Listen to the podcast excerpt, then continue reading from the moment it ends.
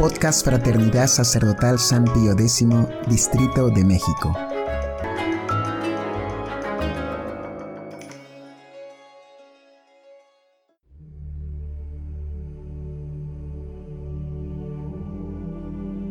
Hojita de fe número 49. Consideraciones sobre el movimiento carismático.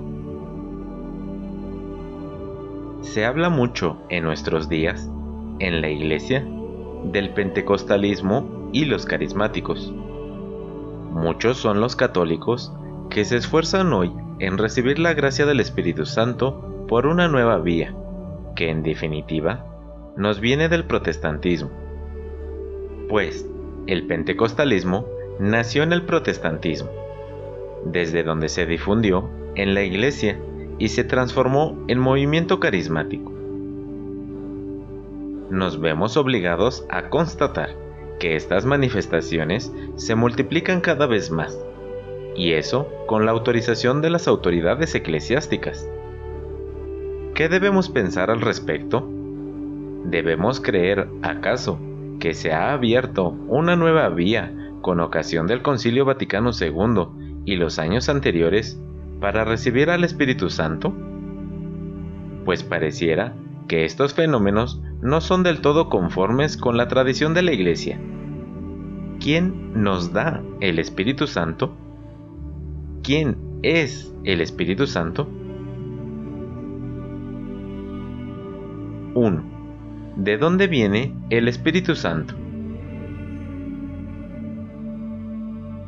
El Espíritu Santo es Dios. Espíritus es Deus, dice San Juan. Dios es Espíritu. Dios quiere que se le rece, que se le adore en espíritu y en verdad. Por consiguiente, nuestro amor al Espíritu Santo debe manifestarse mucho más por actitudes espirituales que por manifestaciones sensibles y exteriores. Nuestro Señor Jesucristo mismo es quien anuncia a los apóstoles, en el Evangelio, que recibirán el Espíritu Santo, que les enviará el Espíritu del Padre, el Espíritu de verdad y de caridad. Matiam eum ad vos, os lo enviaré.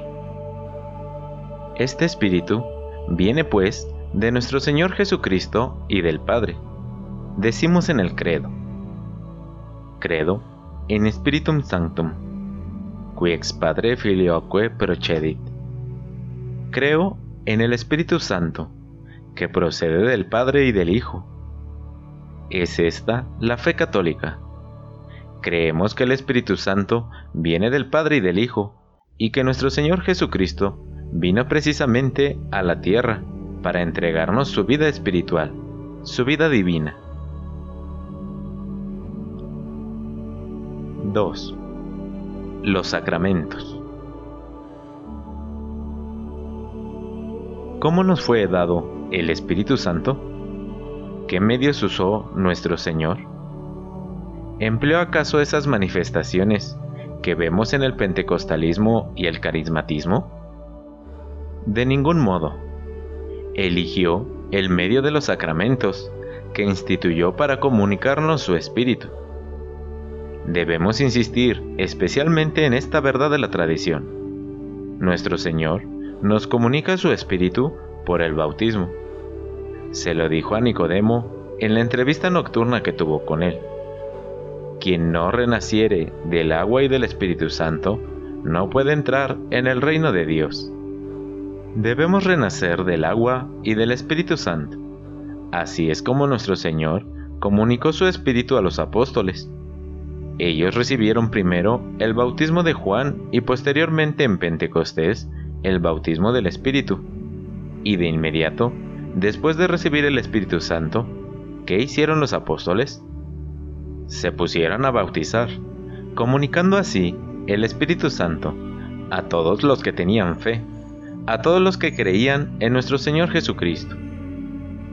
De este modo, pues, la Iglesia bajo la influencia y el mando de nuestro Señor Jesucristo mismo, comunica el Espíritu Santo a las almas por el bautismo. Me parece que tendríamos que meditar más sobre la gran realidad de nuestro bautismo. Cuando recibimos este sacramento, se realizó en nuestras almas una transformación total. Los demás sacramentos vienen a completar esta efusión del Espíritu, recibida en el día de nuestro bautismo. El sacramento de la confirmación nos comunica también todos los dones del Espíritu Santo con gran profusión. Lo necesitamos para alimentar y fortificar nuestra vida espiritual, nuestra vida cristiana. Esto no es todo. Nuestro Señor quiso que dos sacramentos en particular nos comunicaran asiduamente su espíritu, a fin de mantener en nosotros la efusión de su espíritu. Son los sacramentos de la penitencia y de la Eucaristía. El sacramento de la penitencia refuerza la gracia que recibimos el día de nuestro bautismo y purifica nuestras almas de nuestros pecados, restituyendo en nosotros, por consiguiente, la virtud del Espíritu Santo, la virtud de la gracia. ¿Qué decir del sacramento de la Eucaristía? Confeccionado en el santo sacrificio de la misa, en el mismo instante en que se consuma el sacrificio de la misa, que es la continuación del sacrificio redentor, se realiza el sacramento de la Eucaristía. Esta gracia fluye del corazón traspasado de nuestro Señor Jesucristo. La sangre y el agua que escapan de su sagrado corazón manifiestan las gracias de la redención y nos comunican a la vez su vida divina. En la Sagrada Eucaristía, nuestras almas reciben abundantes gracias de santificación, como de otra de las fuentes del Espíritu, por el alejamiento del pecado y la unión a nuestro Señor Jesucristo. Los sacramentos del matrimonio y del orden santifican a la sociedad. El matrimonio santifica a la familia. El orden sagrado es conferido precisamente para comunicar el Espíritu Santo a todas las familias cristianas a todas las almas. Son, pues, nuevas ocasiones para las cuales nuestro Señor Jesucristo nos da realmente su Espíritu, que es un Espíritu de verdad, de caridad, de amor. Finalmente, el sacramento de la extrema unción nos prepara a recibir la verdadera y definitiva efusión del Espíritu Santo, cuando recibiremos nuestra recompensa en el cielo. 3. No tenemos derecho a elegir otros medios. Estos son los medios por los que nuestro Señor Jesucristo ha querido comunicar su vida espiritual, su propio espíritu. No tenemos derecho a elegir otros medios fuera de los que instituyó nuestro Señor mismo. Medios tan sencillos, hermosos y eficaces, a la vez que tan simbólicos no tenemos derecho a esperar recibir el Espíritu Santo por simples manifestaciones exteriores, por gestos particulares. Es muy de temer que esas otras manifestaciones sean inspiradas por el espíritu del mal, para engañar precisamente a los fieles, haciéndoles creer que reciben el verdadero espíritu de nuestro Señor, cuando en realidad reciben a un espíritu muy distinto Seamos pues muy vigilantes y preocupemos no dejarnos arrastrar por estos fenómenos y manifestaciones. Y si se nos presenta la ocasión, alejemos de ellos a aquellos de nuestros familiares que se sientan atraídos por los mismos. 4. La verdadera acción del Espíritu Santo en las almas a través de sus dones. ¿Cómo obra entonces en nosotros el Espíritu Santo que nos ha sido comunicado? 1. Ante todo, alejándonos del pecado, por sus dones particulares y por el temor de Dios, sobre todo por el temor filial, y no tanto por el temor servil, esto es, por el miedo a los castigos. Este último temor ciertamente puede sernos útil, para mantenernos en el camino de la felicidad a nuestro Señor y en la obediencia a sus mandamientos.